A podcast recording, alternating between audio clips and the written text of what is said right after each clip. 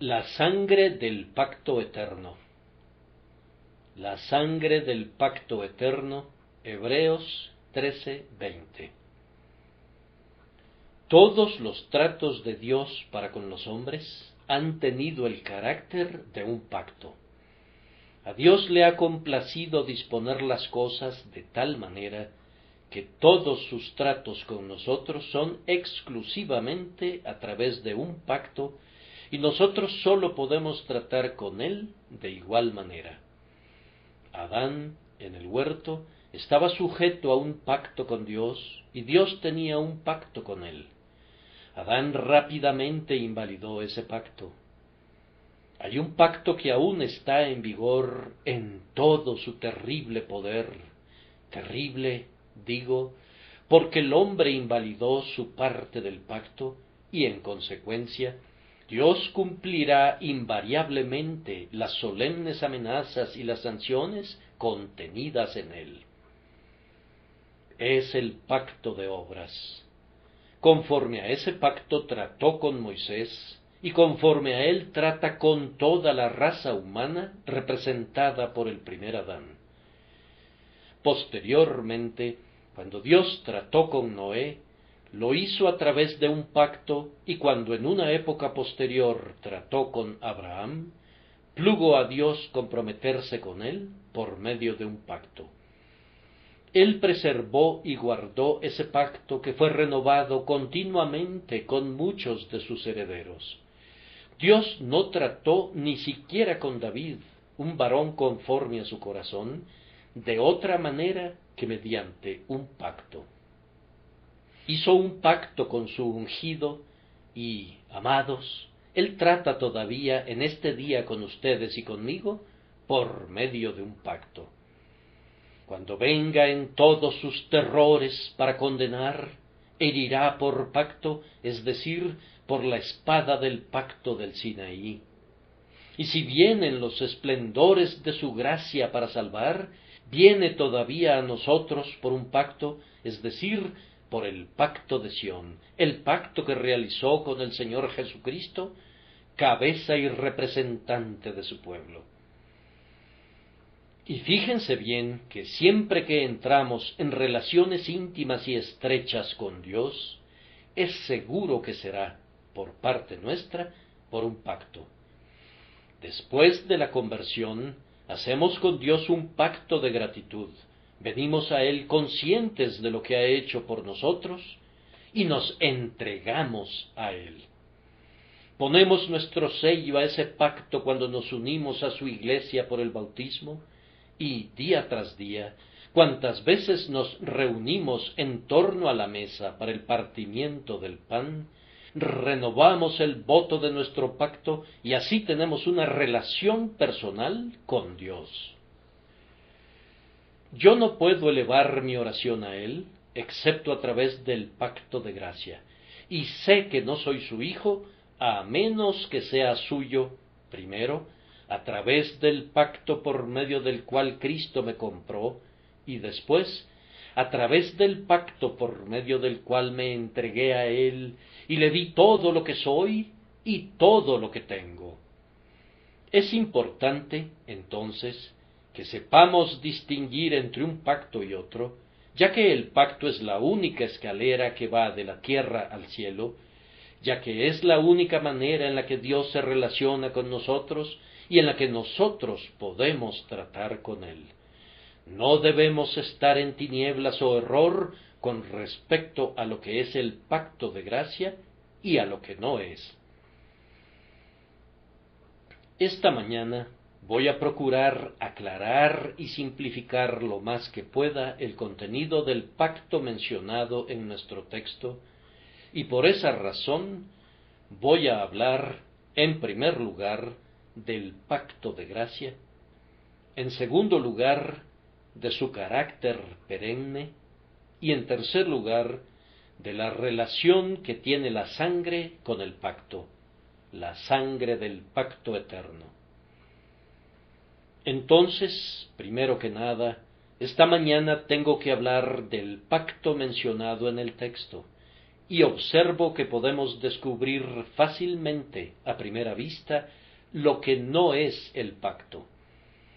Vemos de inmediato que este no es el pacto de obras por la sencilla razón de que es un pacto eterno. Ahora bien, el pacto de obras no era eterno en ningún sentido. No era eterno ya que se realizó por primera vez en el huerto de Edén. Tuvo un comienzo. Fue quebrantado. Será violado continuamente y pronto acabará y pasará. Por tanto, no es eterno en ningún sentido. El pacto de obras no puede recibir el título de eterno. Pero como el pacto de mi texto es una alianza eterna, no es el pacto de obras. Dios hizo un pacto con la raza humana que establecía más o menos lo siguiente. Si tú, oh hombre, eres obediente, vivirás y serás feliz. Pero si eres desobediente, perecerás. El día que me desobedecieres, ciertamente morirás. Ese pacto fue realizado con todos nosotros en la persona de nuestro representante, el primer Adán. Si Adán hubiera guardado ese pacto, creemos que todos nosotros habríamos sido preservados. Pero como Adán invalidó el pacto, ustedes y yo, y todos nosotros, caímos y fuimos considerados a partir de entonces como herederos de la ira y del pecado, inclinados a todo mal y sujetos a todo sufrimiento. Ese pacto fue abolido con respecto al pueblo de Dios, fue sustituido por un nuevo y mejor pacto que lo eclipsó total y enteramente con su gloria llena de gracia. Además, permítaseme comentar que el pacto aquí significado no es el pacto de gratitud realizado entre el amoroso Hijo de Dios y su Salvador. Ese pacto es muy legítimo y apropiado. Confío que todos los que conocemos al Salvador hayamos dicho en nuestros propios corazones, fue realizada, la grandiosa transacción fue realizada. Yo soy de mi Señor y Él es mío. Le hemos entregado todo a Él. Pero ese no es el pacto al que hace referencia el texto, por la sencilla razón de que el pacto de nuestro texto es un pacto eterno. Ahora bien, el nuestro fue escrito hace sólo unos cuantos años. Lo habríamos despreciado en las primeras etapas de nuestra vida y no puede ser a lo sumo tan viejo como nosotros mismos. Habiendo mostrado rápidamente lo que no es este pacto, puedo comentar lo que sí es este pacto, y aquí será necesario que subdivida de nuevo este encabezado y que hable de él así. Para entender un pacto es preciso saber quiénes son las partes contratantes. En segundo lugar, cuáles son las estipulaciones del contrato. Y en tercer lugar, cuáles son los objetos del mismo. Y luego, si quisieran profundizar más, tienen que entender algo sobre los motivos que condujeron a las partes contratantes a establecer el pacto entre ellas. Ahora, en este pacto de gracia, tenemos que observar, ante todo, las excelsas partes contratantes que lo establecieron. El pacto de gracia fue realizado antes de la fundación del mundo entre Dios el Padre y Dios el Hijo, o para expresarlo a una luz todavía más bíblica, fue realizado entre las tres divinas personas de la adorable Trinidad. Este pacto no fue realizado directamente entre Dios y el hombre. El hombre no existía en aquel tiempo, pero Cristo participó en el pacto como el representante del hombre. En ese sentido, consideremos que fue un pacto entre Dios y el hombre, pero no fue un pacto entre Dios y cada ser humano en su carácter personal e individual. fue un pacto entre Dios y Cristo y a través de Cristo, indirectamente, con toda la simiente comprada con sangre y amada por Cristo desde antes de la fundación del mundo. Es un pensamiento noble y glorioso, la esencia de la poesía de esa vieja doctrina calvinista que nosotros enseñamos, que antes de que el lucero de la mañana conociera su lugar, antes de que Dios con su palabra creara la existencia a partir de la nada, antes de que el ala del ángel agitara las ignotas capas celestiales, antes de que un solitario cántico turbara la solemnidad del silencio en el que Dios reinaba supremo, él ya había entrado en solemne consejo consigo mismo, con su Hijo y con su Espíritu, y en ese consejo había decretado, determinado, propuesto y predestinado la salvación de su pueblo. Además, en el pacto ya había arreglado las maneras y los medios, y había fijado y establecido todo lo que debía colaborar conjuntamente para que se cumplieran el propósito y el decreto.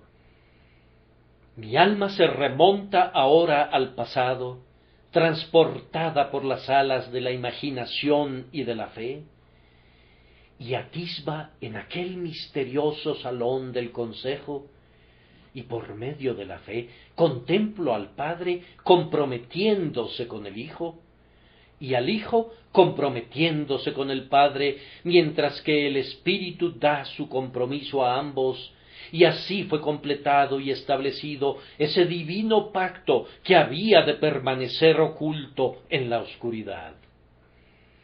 Este es el pacto que en estos últimos días ha sido leído a la luz del cielo y se ha convertido en el gozo, en la esperanza y en el motivo de gloria de todos los santos. Y ahora, ¿cuáles eran las estipulaciones del pacto? Iban más o menos en este sentido. Dios había visto de antemano que el hombre, después de la creación, invalidaría el pacto de obras, que por leve y benigna que fuera la condición bajo la cual Adán habría de poseer el paraíso, esa condición sería demasiado ardua para él y daría coces contra ella, yendo a la ruina con toda certeza. También Dios había visto de antemano que sus elegidos, a quienes había escogido de entre toda la humanidad, caerían por el pecado de Adán, puesto que ellos, al igual que el resto de la humanidad, estaban representados en Adán. Por tanto, el pacto tenía como propósito la restauración del pueblo elegido. Y ahora podemos entender fácilmente cuáles eran las estipulaciones. Del lado del Padre, su contenido iba en este sentido. Yo no podría referirlo en la gloriosa lengua celestial en la que fue escrito, de buen grado lo bajaré al nivel de un lenguaje adaptado al oído de la carne y al corazón de un mortal. Así, digo, está expresado el pacto en líneas parecidas a estas. Yo, Jehová el Altísimo, por este medio doy a mi unigénito y bien amado Hijo un pueblo más incontable que el número de las estrellas, cuyo pecado él lavará y al cual él preservará, guardará, guiará y presentará al final sin mancha ni arruga ni cosa semejante delante de mi trono. Yo pacto mediante juramento y juro por mí mismo, porque no puedo jurar por otro mayor, que estas personas que doy ahora a Cristo serán por siempre objetos de mi amor eterno. Las perdonaré por causa del mérito de la sangre. Les daré una perfecta justicia, las adoptaré y las convertiré en mis hijos y mis hijas, y reinarán conmigo a través de Cristo eternamente. Eso establece ese glorioso lado del pacto. El Espíritu Santo también, como una de las excelsas partes contratantes de ese lado del pacto, declaró, Yo pacto por este medio, dice él, que a todos aquellos que el Padre dio al Hijo, los voy a vivificar a su tiempo, voy a mostrarles su necesidad de redención, voy a suprimir en ellos toda esperanza infundada, y voy a destruir sus refugios de mentiras. Voy a llevarlos a la sangre de la aspersión, voy a darles una fe mediante la cual esta sangre será aplicada a ellos. Voy a obrar en ellos toda gracia, voy a mantener viva su fe, voy a limpiarlos y voy a quitarles toda depravación y serán presentados al final sin mancha ni arruga. Este es el lado del pacto que está siendo cumplido y guardado escrupulosamente en este preciso día. En cuanto al otro lado del pacto, esa es la parte que fue asumida y pactada por Cristo. Él declaró y pactó así con su Padre. Padre mío, por mi parte, pacto que asumiré la naturaleza del hombre cuando se cumpla el tiempo. Voy a asumir la forma y la naturaleza de la raza caída. Voy a vivir en su desventurado mundo y voy a guardar perfectamente la ley a nombre de mi pueblo. Voy a obrar una justicia sin mancha que habrá de ser aceptable para las exigencias de tu justa y santa ley. A su debido tiempo voy a cargar con los pecados de todo mi pueblo Tú vas a exigir de mí el pago de sus deudas. Yo soportaré el castigo de su paz, y por mi llaga serán curados. Padre mío, yo pacto y prometo que seré obediente hasta la muerte y muerte de cruz. Yo engrandeceré tu ley y la honraré. Yo voy a sufrir todo lo que ellos tenían que haber sufrido voy a soportar la maldición de tu ley, y todos los vasos de tu ira serán vaciados y derramados sobre mi cabeza. Luego voy a resucitar, voy a ascender al cielo, voy a interceder por ellos a tu diestra, voy a responsabilizarme por cada uno de ellos, para que ninguno de los que me has dado se pierda jamás, sino que voy a llevar a todas mis ovejas de las que por mi sangre tú me has constituido el pastor, voy a llevarlas salvas a ti, a cada una de ellas al final. Ese es el contenido del pacto. Y ahora, así lo creo, ustedes tienen una idea clara de lo que era y de cómo se encuentra el pacto entre Dios y Cristo, entre Dios el Padre y Dios el Espíritu, y Dios el Hijo como cabeza del pacto y como representante de todos los elegidos de Dios. Les he presentado, tan brevemente como he podido, cuáles eran sus estipulaciones. Observen, por favor, queridos amigos míos, que el pacto ha sido perfectamente cumplido de un lado. Dios el Hijo pagó las deudas de todos los elegidos. Él sufrió toda la ira divina por nosotros, por nuestra redención. No queda nada pendiente de esa parte del pacto excepto que Él continuará intercediendo para llevar a la gloria con seguridad a todos los redimidos. Del lado del Padre, esta parte del pacto ha sido cumplida para incontables miríadas. Dios el Padre y Dios el Espíritu no se han rezagado en su divino compromiso.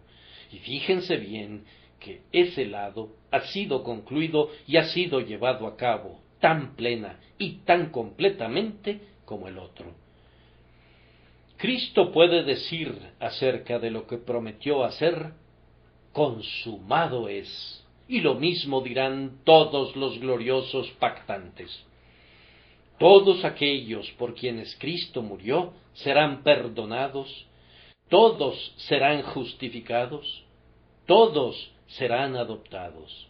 El Espíritu los vivificará a todos, a todos les dará fe, a todos los llevará al cielo, y cada uno de ellos será acepto en el amado, sin obstáculos, en el día cuando el pueblo sea contado y Jesús sea glorificado. Y ahora habiendo visto quiénes eran los excelsos pactantes y cuáles eran los términos del pacto realizado entre ellos, veamos cuáles eran los objetos de este pacto. ¿Fue realizado este pacto para todo individuo de la raza de Adán? Ciertamente no. Descubrimos lo secreto por lo visible, lo que está en el pacto ha de ser visto a su debido tiempo con el ojo y habrá de ser oído con el oído.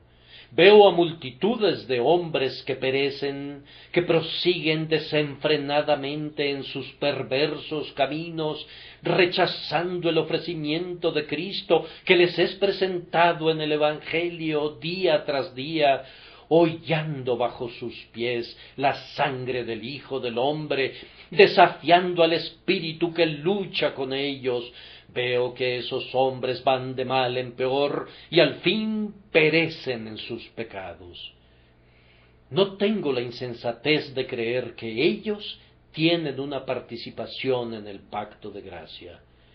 Los que mueren en la impenitencia, las multitudes que rechazan al Salvador, demuestran claramente que no tienen ni parte ni porción en el pacto sagrado de la gracia divina, pues si tuvieran alguna participación en él, habría ciertas señales y evidencias que nos lo mostrarían. Veríamos a su debido tiempo que en esta vida serían llevados al arrepentimiento, serían lavados en la sangre del Salvador y serían salvados el pacto para ir de inmediato y directamente al punto, por ofensiva que pudiera ser la doctrina, el pacto tiene relación con los elegidos y con nadie más. ¿Los ofende eso? Pues van a ofenderse más. ¿Qué dijo Cristo? Yo ruego por ellos, no ruego por el mundo, sino por los que me diste, porque tuyos son. Si Cristo ora exclusivamente por sus elegidos, ¿por qué habrían de enojarse porque la palabra les enseñe que en el pacto hay una provisión hecha para los elegidos para que reciban la vida eterna?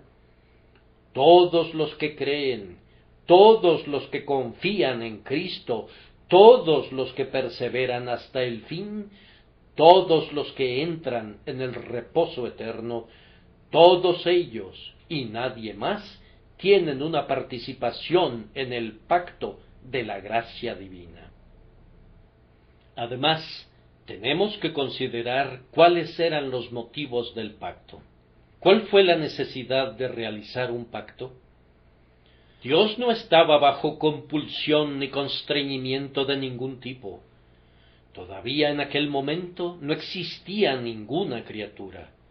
Aun si la criatura hubiera podido ejercer alguna influencia sobre el Creador, no existía ninguna criatura en el período en el que el pacto fue realizado.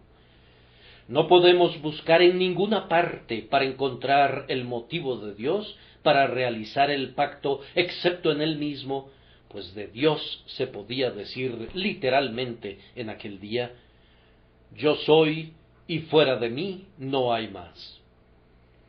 Entonces, ¿por qué estableció el pacto? Yo respondo que lo dictó la absoluta soberanía. Pero ¿por qué ciertos hombres fueron objetos del pacto y por qué otros no? Yo respondo que la gracia soberana guió la pluma. No fue el mérito del hombre, no fue nada que Dios hubiera visto de antemano en nosotros lo que lo condujo a elegir a muchos y a dejar que otros prosiguieran en sus pecados. No había nada en ellos. La soberanía y la gracia se combinaron para hacer la divina elección. Si ustedes, hermanos y hermanas míos, tienen la bendita esperanza de pertenecer al pacto de gracia, tienen que cantar aquel himno. ¿Qué había en mí que mereciera estima o que agradara a mi Creador? Fue así, Padre, siempre he de cantar, porque así te pareció bien. Tendrá misericordia del que tenga misericordia, así que no depende del que quiere, ni del que corre, sino de Dios que tiene misericordia. Su soberanía eligió y su gracia distinguió y su inmutabilidad decretó. Ningún motivo dictó la elección de los individuos excepto un motivo de amor y de soberanía divina en él mismo. Sin duda la grandiosa intención de Dios al hacer el pacto fue su propia gloria. Cualquier motivo inferior a ese estaría por debajo de su dignidad. Dios encuentra sus motivos en Él mismo. No tiene que mirar a unas polillas y a unos gusanos para sus actos. Él es el yo soy. Él no se sienta en ningún trono precario ni pide permiso para ser. Él hace lo que le place con los ejércitos del cielo. ¿Quién puede detener su mano y decirle ¿Qué haces? ¿Acaso le preguntará el barro al alfarero el motivo por el que lo convirtió en un vaso? ¿Acaso la cosa formada le ha de dictar órdenes a su creador antes de su creación? No, Dios es Dios y el hombre debe reducirse a su nada natural. Y si Dios lo exalta, no debe jactarse como si Dios tuviera una razón para la obra en el hombre. Él encuentra sus motivos en sí mismo. Él se contiene a sí mismo y no encuentra nada más allá de sí mismo y no necesita nada de nadie excepto de él mismo. Así, esta mañana he discutido tan plenamente como el tiempo me lo ha permitido el primer punto respecto al pacto. Que el Espíritu Santo nos conduzca a adentrarnos en esta sublime verdad. Y ahora, en segundo lugar, vamos a considerar su carácter eterno. Es llamado un pacto eterno pueden observar de inmediato su antigüedad. El pacto de gracia es la más antigua de todas las cosas. Es a veces un motivo de gran gozo para mí cuando pienso que el pacto de gracia es más antiguo que el pacto de obras. El pacto de obras tuvo un inicio, pero el pacto de gracia no lo tuvo, y bendito sea Dios porque el pacto de obras tiene su fin, pero el pacto de gracia permanecerá siendo firme cuando el cielo y la tierra pasen. La antigüedad del pacto de gracia exige nuestra agradecida atención. Es una verdad que tiende a elevar a la mente. No conozco ninguna doctrina más grandiosa que ésta, es la propia esencia y el alma de toda poesía, y al detenerme y meditar en ella, confieso que mi espíritu ha sido a veces arrebatado de gozo. ¿Puedes concebir la idea de que antes de que existieran todas las cosas, Dios ya había pensado en ti? Que cuando no había formado todavía sus montes, ya había pensado en ti, pobre gusano insignificante? Antes de que las magníficas constelaciones comenzaran a brillar, y antes de que hubiera sido fijado el grandioso centro del mundo y todos los poderosos planetas y los diversos mundos hubieran sido conducidos a girar a su alrededor. Dios ya había fijado entonces el centro de su pacto y había ordenado el número de esas estrellas menores que deberían girar en torno a ese bendito centro y obtener de él la luz. Vamos, cuando uno está absorto en algunas grandes concepciones del ilimitado universo, cuando con los astrónomos volamos a través del espacio, cuando lo encontramos sin fin y vemos que las huestes estrelladas son sin número, ¿no parece maravilloso que Dios diera al pobre hombre insignificante una preferencia que trasciende al universo entero? ¿O esto no puede volvernos orgullosos? Porque es una verdad divina, pero tiene que hacernos sentir felices. Oh creyente, tú consideras que no eres nada, pero Dios no piensa así de ti. Los hombres te desprecian, pero Dios se acordó de ti antes de crear nada. El pacto de amor que hizo con su Hijo por ti es más antiguo que la más remota antigüedad, y si volaras de regreso hasta donde el tiempo no había comenzado, antes de que esas rocas macizas que muestran las marcas de la ancianidad hubiesen comenzado a ser depositadas, Él te había amado y te había elegido y había hecho un pacto respecto de ti. Recuerda bien estas antiguas cosas de los collados eternos. Además, es un pacto eterno por su seguridad. Nada puede ser eterno si no es seguro. El hombre puede erigir sus estructuras y pensar que pueden durar perennemente, pero la torre de Babel se derrumbó y las propias pirámides muestran señales de ruina. Nada de lo que el hombre ha hecho es eterno porque no puede protegerlo de la destrucción. Pero respecto al pacto de gracia, bien dijo David, es ordenado en todas las cosas y será guardado. Es firmado y sellado y ratificado, bien ordenado en todas las cosas. No hay ni un sí ni un pero en todo él de principio a fin. El libre albedrío odia las palabras, se hará y así será de Dios, y le gustan los sí y los pero dichos por el hombre, pero no hay ni un sí ni un pero en el pacto de gracia. Las únicas condiciones son haré y se hará. Jehová lo jura y el Hijo lo cumple. Es cierto y tiene que serlo. Tiene que ser seguro, pues yo soy lo determina. Él dijo y no hará, habló y no lo ejecutará, es un pacto seguro. He dicho algunas veces que si alguien estuviera a punto de construir un puente o una casa, y dejara una sola piedra o una madera para que yo las colocara donde yo quisiera, les garantizo que su casa se caería. Si alguien estuviera a punto de construir un puente y dejara simplemente que yo colocara una piedra escogida por mí, yo lo retaría a construir un puente que resistiera. Bastaría con que yo seleccionara la clave y él podría construir luego de la manera que quisiera, pero pronto se caería.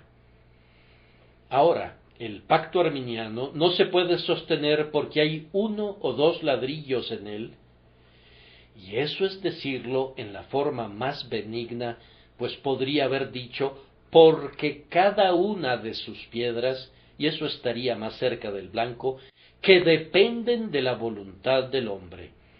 Queda al arbitrio de la criatura salvarse o no. Si no quiere, no hay ninguna influencia compelente que pudiera dominar o vencer su voluntad. Según el arminiano, no hay ninguna promesa de que una influencia será lo suficientemente fuerte para doblegarlo. Así que queda al arbitrio del hombre y Dios, el poderoso constructor, aunque pusiera piedra sobre piedra y todo fuera sólido como el universo, puede ser derrotado por su criatura. Desechen una tal blasfemia. Toda la estructura, de principio a fin, está en las manos de Dios. Los propios términos y condiciones de ese pacto se han convertido en sus sellos y garantías en vista de que Jesús los ha cumplido todos. Su pleno cumplimiento en cada jota y tilde es seguro y debe cumplirse por Cristo Jesús, quiéralo el hombre o no lo quiera. No es el pacto de la criatura, es del Creador. No es el pacto del hombre, es el pacto del Todopoderoso, y lo llevará a cabo y lo realizará prescindiendo de la voluntad del hombre. Pues esta es la propia gloria de la gracia, que el hombre odia ser salvado, que está enemistado con Dios, pero Dios lo redimirá, que el pacto de Dios es serás, y la intención del hombre es no seré, y el se hará de Dios vencerá al no quiero del hombre. La gracia todopoderosa cabalga victoriosa sobre el cuello del libre albedrío y lo lleva cautivo en gloriosa cautividad al poder siempre vencedor de la gracia irresistible y del amor. Es un pacto seguro y por tanto merece el título de eterno. Además, no sólo es seguro, sino que es inmutable. Si no fuera inmutable, no podría ser eterno. Lo que cambia, fenece. Podemos estar muy seguros de que todo lo que tenga sobre sí la palabra cambio, tarde o temprano muere y será quitado como cosa que no es. Pero todo es inmutable en el pacto. Todo lo que Dios ha determinado sucederá y ni una sola palabra o línea o letra podrían ser alteradas. Lo que el Espíritu promete se hará, y todo lo que Dios el Hijo prometió ha sido cumplido y será consumado en el día de su venida. Oh, si creyéramos que las sagradas líneas pudieran ser borradas, que el pacto pudiera ser emborronado y distorsionado, Vamos, entonces, queridos amigos míos, podríamos sumirnos en la desesperación. He oído que algunos predicadores dicen que cuando el cristiano es santo, está en el pacto, pero que cuando peca, es eliminado de nuevo.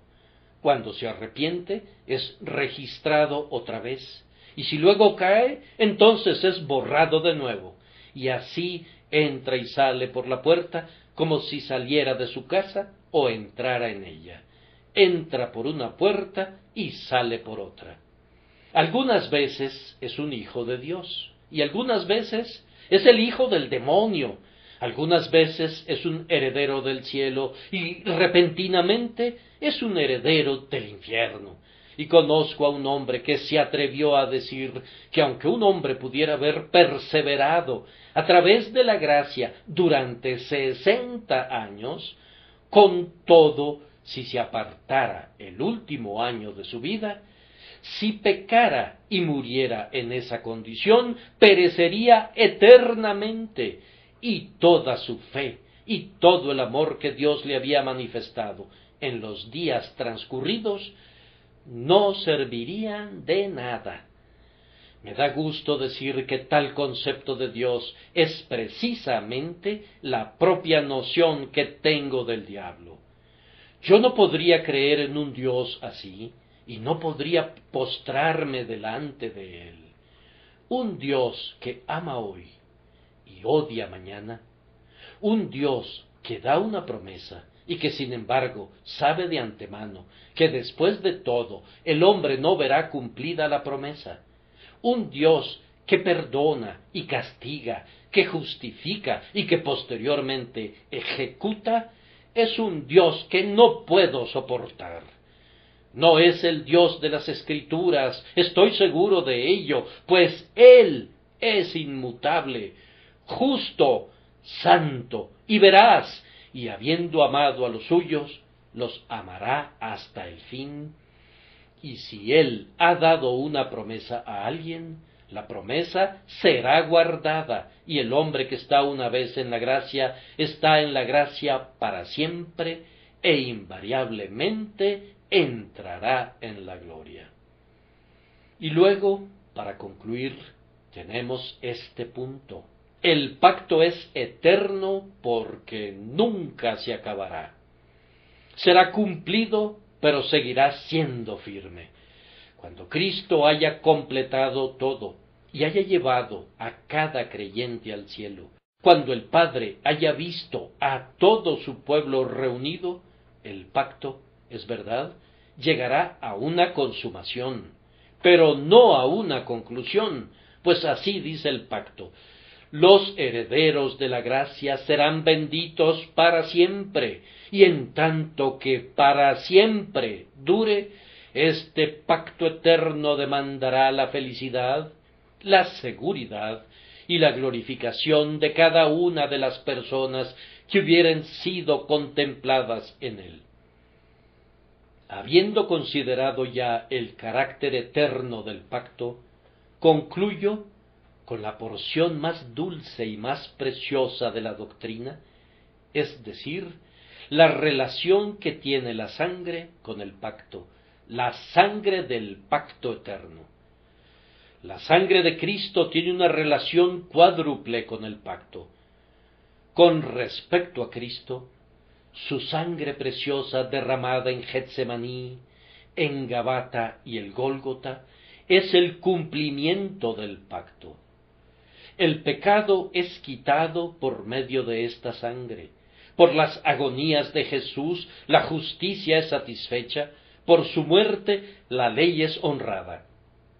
Y por esa sangre preciosa, en toda su eficacia mediadora y en todo su poder purificador, Cristo cumple todo lo que estipuló con Dios que haría en favor de su pueblo. Oh creyente, mira a la sangre de Cristo y recuerda que así es cumplida la parte del pacto que corresponde a Cristo. Y ahora no queda nada que deba cumplirse excepto la parte de Dios. No hay nada que tú debas hacer. Jesús lo ha hecho todo no hay nada que libre albedrío deba suplir. Cristo ha hecho todo lo que Dios exigía. La sangre es el cumplimiento de la parte correspondiente al deudor del pacto, y ahora Dios está obligado, por su propio juramento solemne, a mostrar gracia y misericordia a todos los que Cristo ha redimido por su sangre. Con respecto a la sangre, en otro sentido, corresponde a Dios el Padre la obligación del pacto. Cuando veo a Cristo morir en la cruz, a partir de ese momento, si se me permite usar el término con respecto a alguien que siempre ha de ser libre, veo al Dios eterno obligado, por su propio juramento y por su pacto, a cumplir cada estipulación. Dice el pacto, os daré corazón nuevo y pondré espíritu nuevo dentro de vosotros. Tiene que ser cumplido, pues Jesús murió y la muerte de Jesús es el sello del pacto. Dice, esparciré sobre vosotros agua limpia, y seréis limpiados de todas vuestras inmundicias. Entonces tendrá que hacerlo, pues Cristo ha cumplido su parte y por tanto ahora no podemos presentar más el pacto como algo de lo que se pueda dudar, sino como nuestro derecho exigible ante Dios a través de Cristo. Y al presentarnos humildemente de rodillas, argumentando ese pacto, nuestro Padre Celestial no negará las promesas contenidas en él, sino que hará que cada una de ellas sea sí y amén para nosotros por medio de la sangre de Jesucristo. Además, La sangre del pacto tiene relación para con nosotros como los objetos del pacto, y esa es su tercera luz.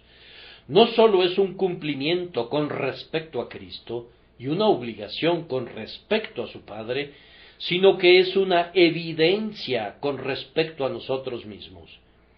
Y aquí, amados hermanos y hermanas, permítanme hablarles afectuosamente.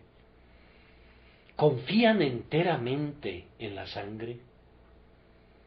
¿Ha sido aplicada a su conciencia la sangre preciosa de Cristo? ¿Han visto sus pecados perdonados a través de su sangre? ¿Han recibido el perdón de los pecados a través de la sangre de Jesús? ¿Se glorían en su sacrificio y es su cruz la única esperanza y el único refugio de ustedes? Entonces participan en el pacto. Algunos seres quieren saber si son elegidos. No podríamos responderles eso a menos que nos dijeran esto. ¿Crees? ¿Está fundada tu fe en la sangre preciosa? Entonces tú estás en el pacto. Y oh pobre pecador, si no tienes nada que te recomiende, si te quedas atrás y dices, no me atrevo a venir, tengo miedo, no estoy en el pacto, Cristo todavía te invita a que vengas. Venid a mí, dice él, si no puedes venir al Padre del pacto, ven a la fianza del pacto. Venid a mí, y yo os haré descansar. Y cuando hayas venido a Él, y su sangre te haya sido aplicada, no dudes de que en el registro carmesí de la elección esté tu nombre. Puedes leer tu nombre en los sangrientos caracteres de la expiación de un Salvador, entonces lo leerás un día en las letras de oro de la elección del Padre. El que cree es elegido. La sangre es el símbolo, la señal, la garantía, la fianza y el sello del pacto de la gracia para ti. Siempre ha de ser el telescopio a través del cual tú puedes mirar para ver las cosas que están lejanas Tú no puedes ver tu elección a simple vista, pero puedes verla claramente a través de la sangre de Cristo. Confía en la sangre, pobre pecador, y entonces la sangre del pacto eterno es una prueba de que tú eres un heredero del cielo. Por último, la sangre tiene una relación con los tres, y aquí puedo agregar que la sangre es la gloria de todos. Para el Hijo es el cumplimiento, para el Padre es la obligación, para el pecador es la evidencia, y para todos, para el Padre, el Hijo y el pecador, es la común gloria y la común jactancia.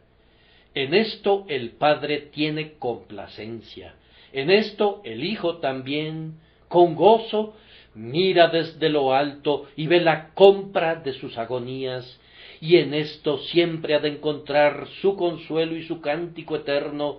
Jesús, tu sangre y tu justicia son mi gloria y mi cántico eternamente y para siempre. Y ahora, mis queridos oyentes, tengo que hacerles una pregunta y habré concluido. ¿Tienen ustedes la esperanza de estar en el pacto? Han puesto su confianza en la sangre, aunque tal vez con base en lo que he estado diciendo, imaginen que el Evangelio es restringido, recuerden que el Evangelio se predica libremente a todos. El decreto es limitado, pero las buenas nuevas son tan amplias como el mundo. El buen anuncio y las buenas nuevas son tan amplios como el universo. Yo se los comunico a toda criatura bajo el cielo, porque se me ha dicho que lo haga. El secreto de Dios, que es tratar con la aplicación, está restringido a los elegidos de Dios, mas no el mensaje, pues éste ha de ser proclamado a todas las naciones. Tú has oído el Evangelio en repetidas ocasiones en tu vida.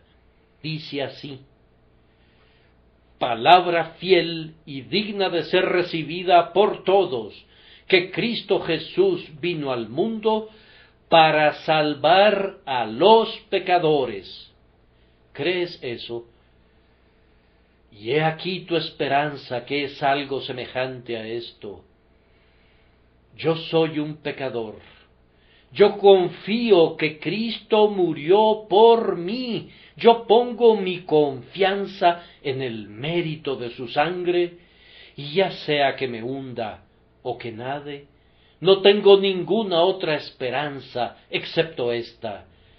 Nada en mi mano traigo, simplemente a tu cruz me aferro. Tú lo has oído, lo has recibido en tu corazón y te has aferrado a él. Entonces tú eres alguien contemplado en el pacto.